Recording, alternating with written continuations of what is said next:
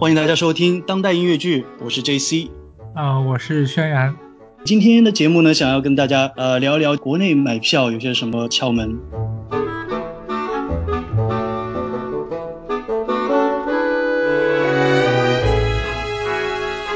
我在上海待了十来年，轩然你在上从小在上海长大，呃，其实看戏没有那么久，到初中了才开始第一次走进剧剧场。啊你的第一部戏是第一部戏就是就是《剧院魅影》，零四零五年的那个阶段。当然，那个戏看完之后，其实也中间也有很长一段时间没有再去接触演出，一直到高中毕业以后才回归到又开始看音乐剧这样。是什么戏把你拉回来？美国白痴，美国白痴没有来上海演过，对，没有来上海演过，但是我不知道，就是那个时候突然就是看到了有新闻，也不知道什么，因为他是他是 Green Day 的，对呃我想起来一件事你的头像很长一段时间都是 American Idiot，是，就是所以所以就是这个剧其实对我还是蛮重要的，所以有了这样一个剧出现了之后，突然我就觉得，哎，好像跟我原来想象中的音乐剧又有一点不一样，嗯，然后突然又打开了一个像一个新的世界一样。那你最近开始有看一些新的戏吗？最近最火的那个戏就是在上海，就是摇滚学校嘛。哦，对，巡演对这边来，摇滚学校其实这一次真的是很神奇，就是在正式首演之前，它的票房一直都是不温不火的一个状态，但是等到它预演一结束，它的票房就突然之间就开始爆发，是有一些号召力的是吧？还是口是碑？是口碑很重要。我看的我还是蛮感动的，因为呃确实很少，就是这种小朋友来演一个嗯，演一个音乐剧，然后这些小朋友又是既能唱又能又能演，然后又弹吉他啊什么架子鼓啊这些乐器又又可以表演，只要他们一上场，你就会觉得怎么那么那么有才，你就会很 觉得觉得这帮小朋友太厉害了。嗯，然后自然而然的就会把自己的情绪就就带动进去，可能这个就是小朋友的一些魔力吧。我最近在微博上看到一些国内一些新闻，谋杀歌谣好像前段时间啊惹了点事情。是深入人心，把一些音乐剧的演员给捧红了，然后现在就让整个好好几部他们主演的中文版音乐剧都变得一票难求。所以我大概了解的情况是，谋杀歌谣曾经在上海票价基本上就在一百多到三百多，是吧？嗯然后里面几个明星红了以后，突然在北京的档期票价一下子就涨到八百多。是是是，其实一开始的时候，就是上海已经开票的时候，那个节目其实还没有出来，所以在开票的时候，它的定价也是基于它前几轮的买票的那个情况来看的，所以它的那个票价是不贵的，一点都不贵，最高票价是两百六，我记得。嗯，两百六。然后放在上海大剧院的中剧场这样一个五百多个座位的剧场里面，其实是是蛮合适的。我觉得这样子的一个评价，大家都能够那个买得起，都可以来看。北京的话是搬到大剧场，还是说也还是小剧场？就也还是一个不大的剧场。就等于说是，如果他们没有红，票价应该跟上海其实差不太多。应该还是差不多，对，官方有回应票价的事情吗？应该有回应。对我看到大家都在骂大麦，是因为大麦是北京那一站的承接方吧？他的这个戏的制作方是华人梦想，华人梦想是有站出来说他们只是作为制作方，至于北京站的那个定价，他们是是交给了那个就是承接方来来定的，就是说我们只管把保证这个戏把它给演好。呃，那个那些销售的那些事情就我不管了，然后那么大卖就就被推到了一个风口浪尖的这样一个、嗯一个状态。我觉得涨一点价是合理的，但是这次这个事件好像是涨得有点夸张。涨得有点夸张，对它到了一个就是最低票价都要三百多，比上海的最高票价还要高，然而还是秒还是被秒杀。对，所以有很多人都跳出来来抵制嘛。其实其实这个事情你挑出来，如果如果说如果不是郑云龙这个呃演员来演这个戏，而是真的请到一个很大牌的明星，估计票价也会三百八百上去。老实说，这也是一个就是非常清楚明白的一个供求关系的一个案例。现在这个戏其实已经变成了不单单它是一个音乐剧了，它变成了一个粉丝见面会一样的一个产品。嗯，就是那些来买票。挤破头要来抢这个票的那些人，他们已经不只是音乐剧的爱好者，他们变成了这个人的粉丝。从这样一个角度来说的话，嗯，八百八的那个价格其实反而变得不贵了。就是一般的一个流量明星，他的粉丝见面会的价格可能会远远高于这个，但是。这样就苦了那些只是想来看戏，不一定想要看这个人的。是是是是，所以我在想一个事情，就是好像我们去看那个法国他们的那些戏，嗯，其实他们也是找了很多明星，对吧？嗯，就是像今年下半年会来上海演的《红与黑》，他们的男主角就是从一个法国好声音的节目里面出来的。嗯，他们好像在那边演的场馆。不会说放在小剧场，他们很明显就是知道有这样子的一个明星在，可以引发粉丝来关注的这样一个剧，他们就会放到一个偏大型的一个场馆。所以我觉得，如果如果这个戏不是放到今天这样一个小场馆，可能你再定这样子的票价，我觉得大家感觉不会有那么激烈的。反应对，现在现在反应那么大，主要就是一个落差太大了。是是，因为这个场馆本来就是一个演音乐剧的，它这个场馆的属性不是一个粉丝见面会的一个属性，在这样一个不是这样一个属性的一个场馆里面，你做了一件跟这个场馆不气质不符的一件事情，然后定了一个你还觉得很合理的一个价格，这样子就会引起一些消费者的落差嘛？对，我是这样觉得。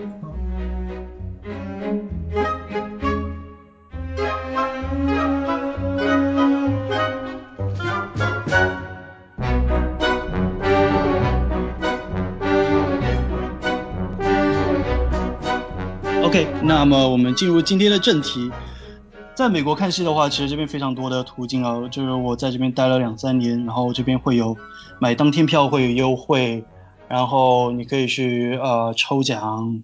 但是国内买票看似并没有那么多，起码就是很少看到有就是官方宣传有这个各种各样途径。其实，嗯，买票这个事儿在。国内现在还是一个行业进入成熟期之前的一个阶段，它不不完整。我觉得，首先是怎么说一级票务市场，它是有，就像场馆方，就像剧院方，然后自己的项目，然后在自己的场馆的系统上面开票，然后你可以通过这个场馆的官网呀，现在的微信服务号呀，甚至是你到他的门店去，然后还有就是像大麦网这样子。它也是一个一级的渠道，就是就是票的生产就在这些渠道。但是我们现在的二级以后开始就变得很不规范。二级市场最近几年也出现了一些票务的平台，比如说像摩天轮，嗯，像票牛、七十区，它不是生产票的平台，其实它是给了很多观众一个消化他手上的滞留票的一些机会。但是这种平台现在真正在用这些平台的人里面，大部分还是黄牛。哦，因为我们自己在买票的时候也会看到，你说我去，我是从摩天轮买的票，然后要联系那个取票人嘛，然后一打电话过去，你一看就知道啊，就是经常在那些剧院的门口出现的那几个老面孔，那你就知道了嘛。就是你最终买到票还是从他们的那些渠道手上买到的，你是到了现场，然后打电话，然后这个人要在门口，你能拿到票。这个人如果不在门口，然后他要耍一些什么小花招，然后就是你明明付给了他是六百八的票的钱，然后他手上冒出来一张三百八的票，就这种事情发生的话，你就会感觉不太好。二手票平台上有的时候会有这种。诈骗行为其实可以说是是是，因为其实黄牛嘛，你知道，就是无孔不入。嗯，是，所以所以大家就是如果在二手平台上买票，都要多个心眼。是的，是的。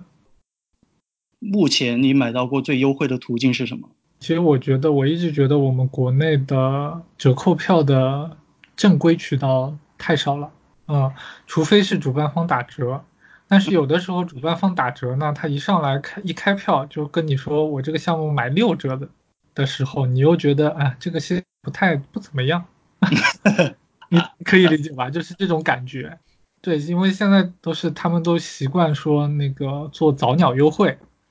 对吧？就是你越早买票，你越便宜，但是一上来就打一个六折，然后我就觉得啊，那这个戏到底好不好呢？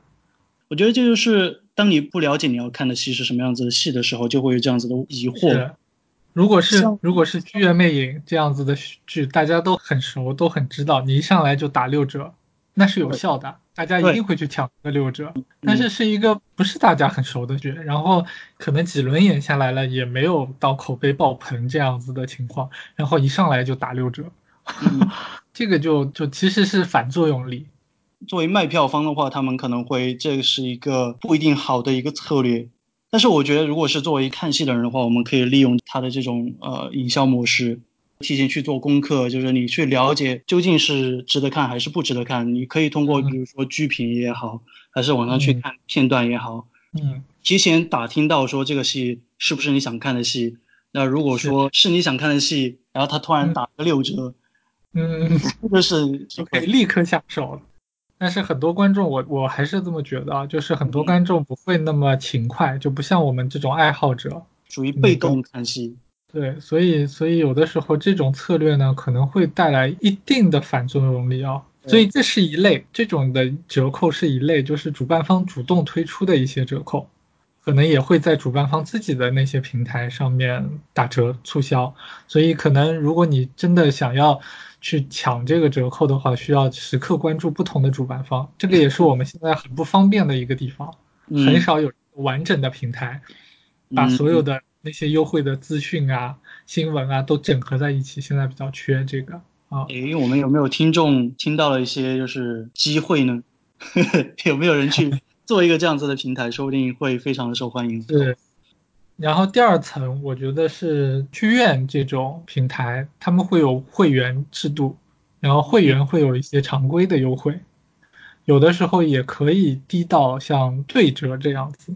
像文化广场就有专属的活动日，就在每个月的几号会有一个对折买票的一个机会，但是仅限于一些高价位的票对折，低价位不不参与。当然你要成为他的会员啊。哦，OK，会员是免费可以申请的，对吧？对，会员可能有一些消费的一些限制，就是你要买够多少元票，然后你才可以升级。然后升到最高的那个级别，然后你就可以买票有更大的优惠。哦，是有级别的。对对对。那这个那这个其实门槛还是蛮高的。是是是，国内的会员的级别现在大部分还是跟消费充值这些跟金额在捆绑在一起嘛。可以说一下大剧院的情况，上海大剧院的一个情况。大剧院去年是改了一下它的会员就是升降级的一个规则。嗯。你去参加一个活动，它也可以给你累积一些一些成长值，然后这个这个值越高，你也可以升级。你可以参加一个艺术普及的活动，呃，志愿者的活动啊，投稿啊，就类似这种，比较适合学生。是是。没有钱的话，可以花些时间。是是是是是，他会返积分给你。这个优优惠的幅度有多大？常规的就是九五折这个样子。也就是说，如果是三百块钱的票的话，便宜个十五块钱。是是是，任何演出都是一个九五折这样子一个状态。我发现国内大部分的官方折扣也顶多就给个八五折。对对对对对，就是比较少。所以我说，真正能够淘到折扣很厉害的票的渠道其实太少了，就有很多门槛。然后还有就是，它不是让观众很容易的能够接触到这些信息的。早鸟票现在是什么情况？是只有七木在推，其他主办方也有。去年像上海音乐厅也有做过一些那个音乐剧嘛，然后他们的音乐剧一上来也有低到六折的早鸟优惠。就其实七木开始做了，像有一家人家开始做了之后，就是其他的人家也会有一些效仿。我觉得，上海话剧艺术中心好像呃，话剧艺术中心等于是它有一个提前半年预热很长一段时间的几部剧，然后会有一些半折，就是对折日，对吧？嗯，对，那个一般是几月份来着？我参加过，我参加过一两次，但是我忘记是什么时候。嗯，是这样，因为他去年开始在大修，有公开演出吗？现在？嗯，他的很多演出都分散在了其他的剧场，就是就是他自己大本营在大修，所以他就有一些戏拿到了呃美琪啊，有一些戏拿到了那个上海大剧院呀，就这样子就分散在了不同的剧场。我也有看到他原来的那种半折日的那种活动啊，但是不像原来就是在他的大本营安福路那边，很多人都会。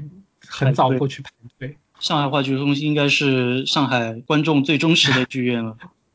每次办假日都是一大早大家开始排队，排到剧院关门。然后这些都是一部分，还有一块儿，我想你应该也以前也用过，就是银行卡的优惠。对，我想说，因为我前面一直在问你说，呃，优惠的幅度是多大？现在听下来，其实。话剧中心的会员日，那个应该是目前听起来是最优惠的。其次是早鸟票的六折，但是早鸟票它有可能是分阶段，你最早的话有可能六折，但是如果你过一个月再去买，有可能就只有七折八折，然后到最后去买的话，可能就只有九五折这样。然后呃，我再听下来是有剧院官方会员制度，但是会员制度我觉得就是很鸡肋，就没有什么，就你非必须要消费了多少，或者你投入了多少时间。然后才给你一个九五折，再给你一个八五折，嗯，我个人觉得没有多少意思，所以我听下来，其实我觉得其实是银行卡的折扣还比较可观一点，对，比较实际，就是真的是折钱了。现在我不知道还有哪几个银行在做，现在银行还是会做，然后现在主要是银联，就是等于说不是分各个银行了。是银联所有的各个银行的所有的，只要是符合条件的那些卡，都可以有折扣。我在上海待的呃那几年，有发现有一些信用卡，比如说我有一张建行上海热购卡，平安银行的 JCB 双币卡，当时去申请这两张卡，完全就是为了冲着大剧院和文化广场购票优惠。他们会有比如说满两百，是满满两百八吗？呃，满两百八减个一百块，或者是满个多满个五百块钱减个两百块，每年现在都不一样。嗯，最近可能是可能是满三百减一百五也有过，满三百减一百五很不错啊，这个。对，但是它最高只能减一百五，就是就是如果你买更贵的票，六八零的票，你也只能减一百五，就是就是就是你要多方比较，如果是六百八的话，那有可能还是六折更实惠。六折可遇不可求啦，也是是这样，对吧？啊，它不是一个固定的、一直会出现的一个一个折扣，但是但是如果这家剧院跟银行卡的优惠活动有绑定的话，那么可能这家剧院所有的项目都会有这样子的银行折扣。呃，我印象中上海参与这个活动的剧院基本上主要是大剧院、文化广场和话剧艺术中心。东方艺术中心应该也有，对的，东艺好像偶尔也有。然后它会有一个名额，就是就是它会定每周的周几，它有这样子的活动。以前是什么周二、周四，然后最近是周六。我我记得我当时去上海大剧院以及文化广场去买票，都是要周六早上去买。它是只有周六才会卖这个活动的票，并且是数量有限，所以你必须票房开门的时候早上十点钟，然后 跑票上去抢这个票。对，然后呃，最近一个更新就是呃，这类票可以放到网上直接卖了，不一定要人本人早上就要去。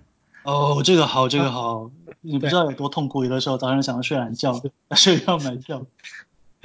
是，就是可以自己在自己在那个像大剧院的官网，就可以直接在网上买到这个九九扣的票。那这样会不会更抢手？呃，会更抢手。嗯，现在是出现了这样子的情况，就是早上很快就几百个名额就抢完了。我觉得在这个现场也是呼吁一件事情，因为我也了解到这类票普通观众知道的不多，更多的还是黄牛，所以有的时候可能几百张票里面有大半被黄牛占了，只有小半。才是真正想要看戏的那些观众。我前几天也做了一下功课，我看到了一个活动是银联白金、银联钻石信用卡都有，但是这个只有八折优惠是吧？是的，这个没有以前的所谓的，比如说三百减一百五那么折扣量那么大。但怎么说呢？聊胜于无吧，就有的戏一点折扣都没有，你通过这个途径起码还有一个八折。所以没有办银联白金卡，能够办银联白金卡的人都先去搞一张。对，这个很重要，这个买票真的真的现在是。比较触手可及的，我觉得一个优惠，嗯，这些途径其实也有一个问题啊，就是说大家想要关注什么时候有新的活动，不是那么容易。你不可能说我每两个月我把所有银行信用卡的官网全部都过一遍，每张信用卡的优惠活动我都去点一下，看一下里面有没有剧院。我以前的方法是我会搜，我就直接输入信用卡大剧院，然后搜，然后我会把日期限制限制在。最近半年的新的帖子，有的时候可以找得到一些，找到那就那运气好，那去去申请一个；找不到那也就没有办法。目前历史上有过活动的卡，建行有那个所谓的上海热购卡，但是这个活动现在已经取消了，但是不排除以后它又会再出现。然后民生银行好像也有出过，它好像有在跟永乐购票在线购票有啊，就是你满两百减个六十块啊什么这样子的活动。然后，呃，日本的那就是 JCB 这个双标信用卡，曾经有出过跟剧院的合作，也有跟大麦合作过三百减一百。当然，这个也都是历史的活动啊，就是大家注意稍微的留个心眼，然后留意一下 JCB 双标是不是过个半年是不是又要跟剧院合作了？然后浦发信用卡曾经也有跟大麦或者是跟永乐有有有有，浦发以前的力度还蛮大的，我印象中。对，但是最近它的力度基本上就是减个三十啊，减个是是。十几块什么的。但是曾经有过不错的优惠，可能一段时间它会弱一些，可能过一段时间它又会出来，又会又会出一个比较高的折扣，就是一段一段的，所以可能需要大家去时刻稍微关心一下，尤其是大量看戏的人，对，就是你可以省下不少的钱。我觉得我在上海待的时间里面，多多少应该省了一两千块钱。然后还有就是前面讲到大麦嘛，因为现在大麦网是被阿里巴巴有收购，所以它现在也会时不时的推一些优惠券在它的平台上面。所以有的时候我觉得也可以关注一下大麦网上面的优惠券的情况，面值非常高的那些优惠券，几百几百的优惠券呢，需要。抢需要需要什么？某一天的早上十点钟需要去抢，对。但是这些也是这一个淘到便宜票的一个方式。你刚才说最高有可能会到五六百吗？呃，有，我有看到过，有蛮高的，对。但是蛮高的那些优惠的话，它也会有一些限制，就是比比如说只能买一些偏高价位的票。的时候才能用，这个也可以理解嘛，对吧？然后会有一个时间限制，就是几点几分的时候抢，然后抢多少个名额这样子啊。然后有一些常规的比较低的一些那个优惠券，十元的、二十元的，那这个就可能量比较大，对。所以我觉得有的时候你彻底觉得一点便宜都没有的话，有的时候抢一张这样十块钱的优惠券也也好的。其实老实说啊，十块钱、十五块钱这样子的优惠，我往往会直接去淘宝。哎，你就直接去二级市场，对吧？就是就是看有没有，因为因为我发现就是淘宝上常常会有什么什么各种各样的票务，他发一些购票的信息，然后往往都会就是有点小，就是小优小惠，就便宜个五块啊、十块啊这种程度，反正我也省心。嗯。但我是不太喜欢，就是跟黄牛，就是就是这种有可能跟黄牛有接触的这种这种平台上买票的一个人，这种情况会有很多的变量，很不可控。有的时候假票也不一定啊，就是如果是特别火的那些项目，它也有可能啊，对吧？那个你明明已经花了钱了，已经兴冲冲的跑到了剧院门口，然后发觉进不去的时候，这个我觉得这个打击很大。听说过不少这样子的故事哇！我个人的经验在淘宝上，其实我买过好好几张票，说不定有十次了，估计有了啊。目前为止还好，当然我我我也不是说淘宝上一定都是完全是可靠的，就是大家买票的时候都要留一个心眼。对对对对对，淘宝上也有正规票务，好像我印象中哦，就是有一些小的票务代理，嗯嗯，现在就是转战到淘宝上去经营了。嗯，OK，小型的票务代理，嗯，可能他也能拿到拿到正规的票，所以有的时候呢，还是要多自己多做功课。所以这个就是我们国内看戏累的地方。为了要便宜，为了要买到放心的票，有的时候呢，嗯，自己要多做功课。我觉得比较坑爹的事情就是，有的时候你花了很多时间做功课，这个回报率不是很高。就是你花了几个小时去调查，结果给个九五折，便宜个五块钱。对，嗯，还有一些优惠的可能性。上海比较少，但我知道在全国各地其他的城市会比较多的，就是政府有补贴。呃，什么样子的呃身份才有资格去得到这个补贴？呃，有一些可能是跟你的身份证是有关的，就是你是当地人，然后他会就是那些城市可能他本来的那个文化消费不是很积极，就是就比较少，然后政府会主动贴一部分钱，然后让每个每一个本地的观众都可以有有那么一次或者两次可以享受一个比较低的一个那个价格去买买一张演出票的机会，就是你拿着身份证直接去票房去买票，然后只要看到你是本地身份，官方就直接给卖卖给你就是很便宜的价格，是这样吗？对，它也有可能是推一个什么惠民卡，啊，就是补贴的钱充在了惠民卡里面，然后你就可以这张惠民卡去消费啊。就跟消费卡是一样的啊，然后还有一些呢，他会把钱补贴在一些特殊的项目身上，就像，呃，我有一年去那个天津有去看一个戏嘛，是十二个小时的那个戏，就是二六六六，我记得，对。对对，然后我我当时最让我觉得冲动，我想要去看的一个原因，就是我看到他那个票价真的太便宜了，就是十二个小时的戏只花了五百八就可以坐到一楼。真的太便宜了，然后拿到票章的时候，我才发觉啊，它上面打着就是政府补贴项目，所以是一个基本上是一个对折的一个价格。其实上海，嗯，上海是有一些区一级的，我知道是也在做这个事情，像浦东新区，嗯，有一些政府补贴给到像东艺这样子的场馆嘛，因为浦东现在还是剧院比较少，在在上海享受过享受过类似的补贴吗？说我自己没有怎么享受，但是我印象中有别的朋友有跟我讲过这个事情。然后我还我是享受到过静安区的像静安戏剧谷的项目。哦，戏剧谷对戏剧谷有的时候非常便宜的票出来。对戏剧谷的项目出来，它会有一些静安区会有一些补贴。它是不是有过免费的演出曾经？呃，这个倒我倒没印象。我记得我好像第一次看那个。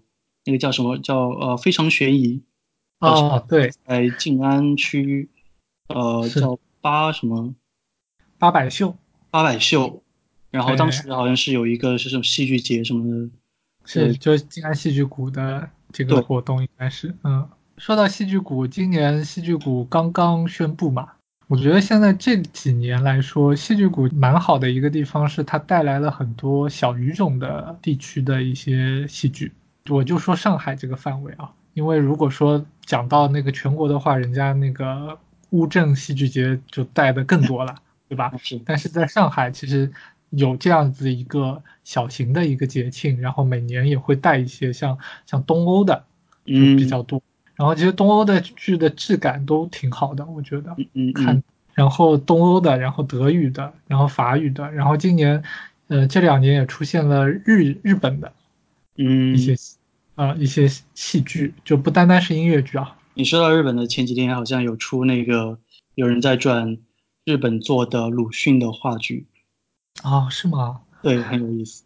嗯，前面是提到有政府补贴，北京的情况我们可能我是哪个地方的情况都不太清楚。我我也了解比较少，但是我知道北京也是有政府补贴的，也是有惠民补贴这件事情的。它好像是。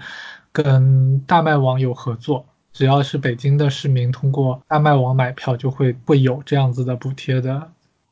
然后还有一块儿，就是这一块也是我比较羡慕国外的状态的，就是国外会对一些特殊身份人群有大量的折扣，比如，说学生，对，他甚至定义说你是年轻人，对吧？低于三十几岁你都算年轻人。比较有意思的是，有的剧院是三十岁以下，你付你年龄的数字的价格，就你是十八岁的话，哦你就付十八块钱。天呐，就是年纪越小越划算啊！就你就你就鼓励大家年纪越小越要走进剧院嘛，对吧？对，是，所以国内现在就这块儿比较比较缺乏。然后其实呢，我是说像学生的优惠啊，嗯，呃，就是其实就上海来说，教委还是会有一些补贴的给学生的，只是学生必须要通过教委的一些平台才能去获取到。哦这样子，我以为拿着学生证直接去票房就可以买。不是，是通过教委，上海这边是有一个叫一般网的一个网站，然后我们当时上上大学的时候都是必须，就是你一进大学之后，你必须要去注册这个网站，很多的一些事务性的东西也在这个网站上，你的课表呀，你的一些什么乱七八糟的东西也也可以在这个网站上查询到。这个就就是学生可以很低的价格了。他我甚至有朋友告诉我说，买到过二十元的哇，十元、三十元、四十元这样子，它的补贴力度还是还是蛮大的。只是你必须真的是一个学生，在上海范围内的叫什么哦，还必须大是上海的学生，如果外地学生还不可以。啊？对对对对对，它因为是一个上海教委补贴的一个行为，嗯，你这边还有别的折扣途径吗？现在？可能还有最后一个也不算是折扣了，那就是公益票。哦，对对，大剧院有公益票，卖的非常便宜。是是是，就是可能座位稍微差一点，可能有的时候就是特别火的项目，最终也只有公益票可以卖了。但是哦公益票也确实是很便宜，只要八十块钱。对，我曾经是在上上海大剧院看一个舞剧叫《舞台姐妹》吗？哦，是八十块钱坐一楼前排正中吧，好像前台嗯前台靠靠边。对，是是是，就是有的时候还会到一楼，所以这个也是一个办法。就是我现在发觉有很多，就是我也我自己也是这样，就是觉得这个戏可看不可不看，但是我今天晚上又有时间，那我可能就去现场去看一下还有没有公益票，如果有的话，嗯那我就就八十块钱吧，我就顺手就看一场。是要怎么看？就是你必须要到票房去问他吗呃，必须要到票房，也可以打电话，？OK，可以问一下，对，可以问一下，说今天还有没有票。如果嗯他已经告诉你没有票，那也不需要再走过去。对，对对对对对。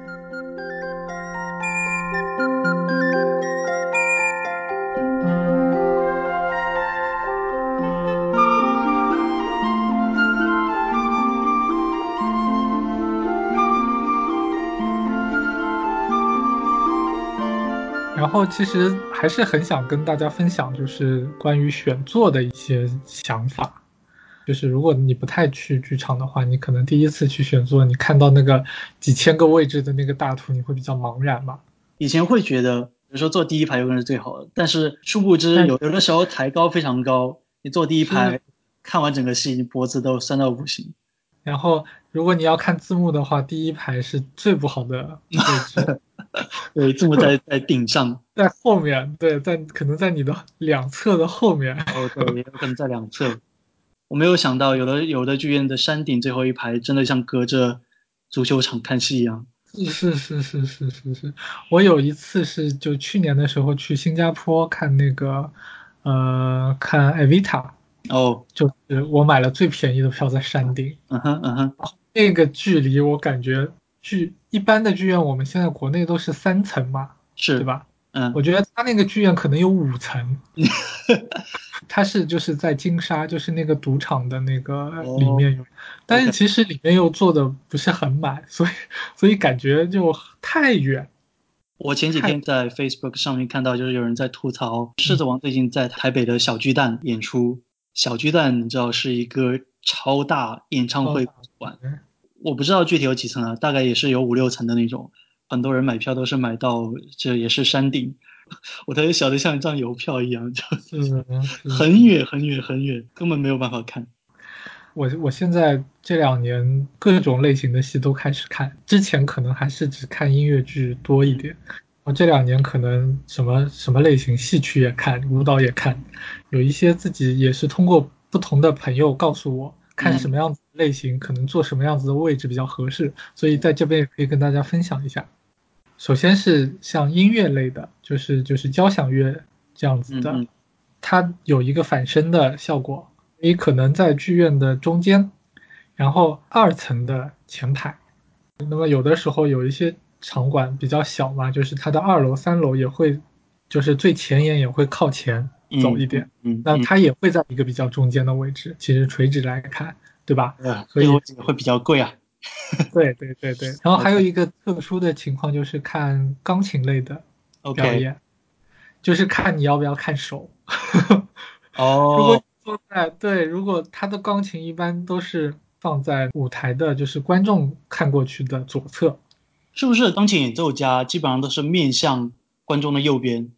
对，除非是双钢琴。坐在，如果你是坐在前排靠右边的话，对你根本看不到这个人，有可能露露半个头，你只能看到他很陶醉，但是你一直在怀疑他到底真弹还是没弹。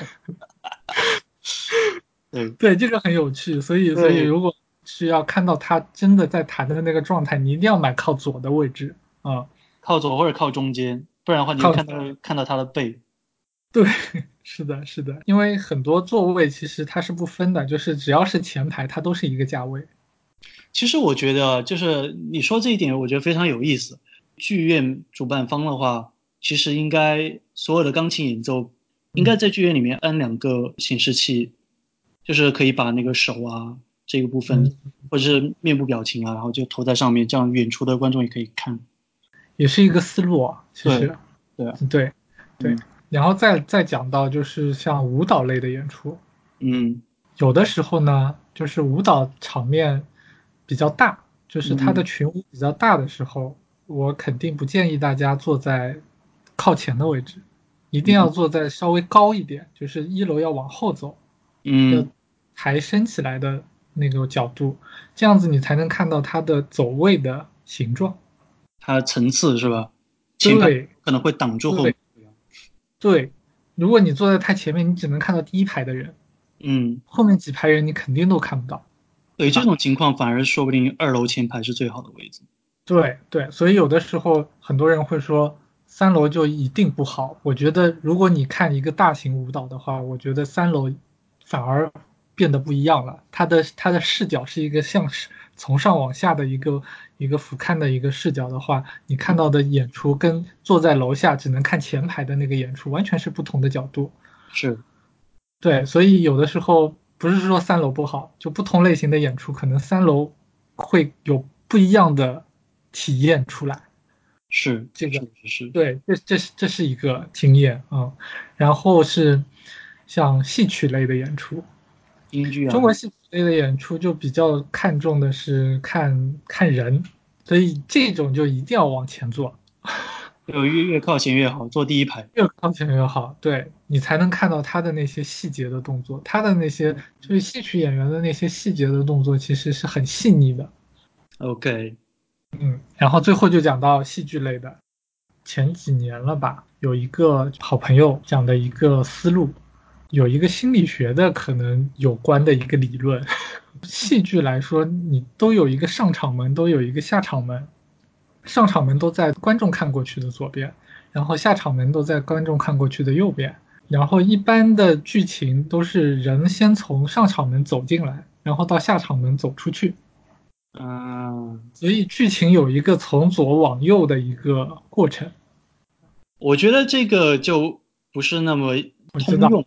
比较适合看到比较就是就是呃入场或者是下场，其实各种形式都有，还比较都比较多元化。有的就直接从中间出来，有的根本就是开场前他就直接人就在台上下场，有有的会从左边下，有的会从右边下。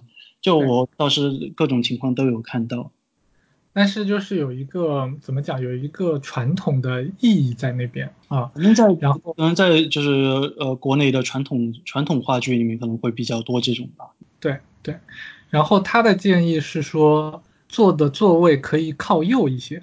嗯，因为从右往左看呢，比较看的比较全面，就是可以可以看到舞台的从左往右。那个你的眼睛是顺的，就是跟你平时阅读的那个顺序也是顺的。啊，我觉得可以，大家可以尝试一下，就是可以如果有尝试一下。对，我不太买这个，我不太买这这个账，但是前面的几个我觉得都很有道理。戏剧这个的话，真的是，嗯，对，大家可以试试看，然后可可以。以给我们反馈一下你的实验结果如何。好，然后还有一个就是，我觉得有一些位置啊，就是不建议大家去做的，哦，OK，是就是比如说它的舞台是比较横向比较长，嗯宽度比较宽呢，它就两侧有一点视觉会有遮挡。但是反过来说呢，有很多的制作人他也会意识到这个问题，所以他会把最右侧的那些有遮挡的位置划成一个比较便宜的票价。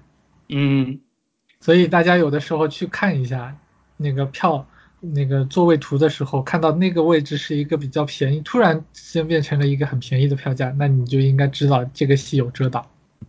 然后还有一个位位置是我个人特别不喜欢的，就是靠近剧院的进口的那个位置。哦，我也讨厌这个位置，对就，是有的是就是有人进进出出，是迟到的人特别多。多少人突然一下子视线亮起来，忽然一阵风吹过来，然后有人从这边走过，而且很危险，你知道吗？就是因为很多人是迟到进来的，一下子进到一个黑漆漆的地方，他眼睛不是不不适应，嗯，但是马上前面就是一个台阶，对吧？然后我我遇到过好多次，就是经常会有人就啪一下就摔在你面前，哇，对，就就就会有这种情况。突然想到，就是前面有提到说那个剧院就是有的时候非常大，然后如果是坐山顶会看不太清楚。解决方案是呃建议人手备一个望远镜。其实有一些剧院是有租借的，哦，是吗？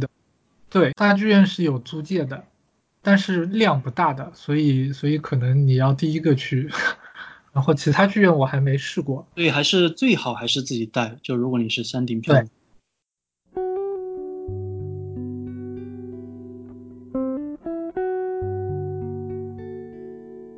所以今天的节目给大家介绍了非常多，呃，上海怎么样可以买到便宜的票的渠道，以及就是选位置的一些窍门。因为我也是主要在上海，所以上海的内容可能多一些。然后如果有北京的其他或者其他地方的朋友，嗯，如果不是你们手上有一些这样的信息，然后也可以拿出来跟我们进行交流，然后分享给更多的人，让对让你们那些城市的小伙伴也可以找到这些优惠的渠道。对，以后如果说合适的话，我们说不定可以再做这一期节目。目前为止，我们都还是在一个尝试期，呃，希望能够大家能够喜欢，希望能够就是在你平时上班下班的路上啊，或者是等车的时间啊，无聊的时候，可以跟我们一起走进这音乐剧的世界，然后能够得到一些有用的信息。轩然还有什么补充吗没有，我打板收尾。？OK，那我们下次再见。好，拜拜。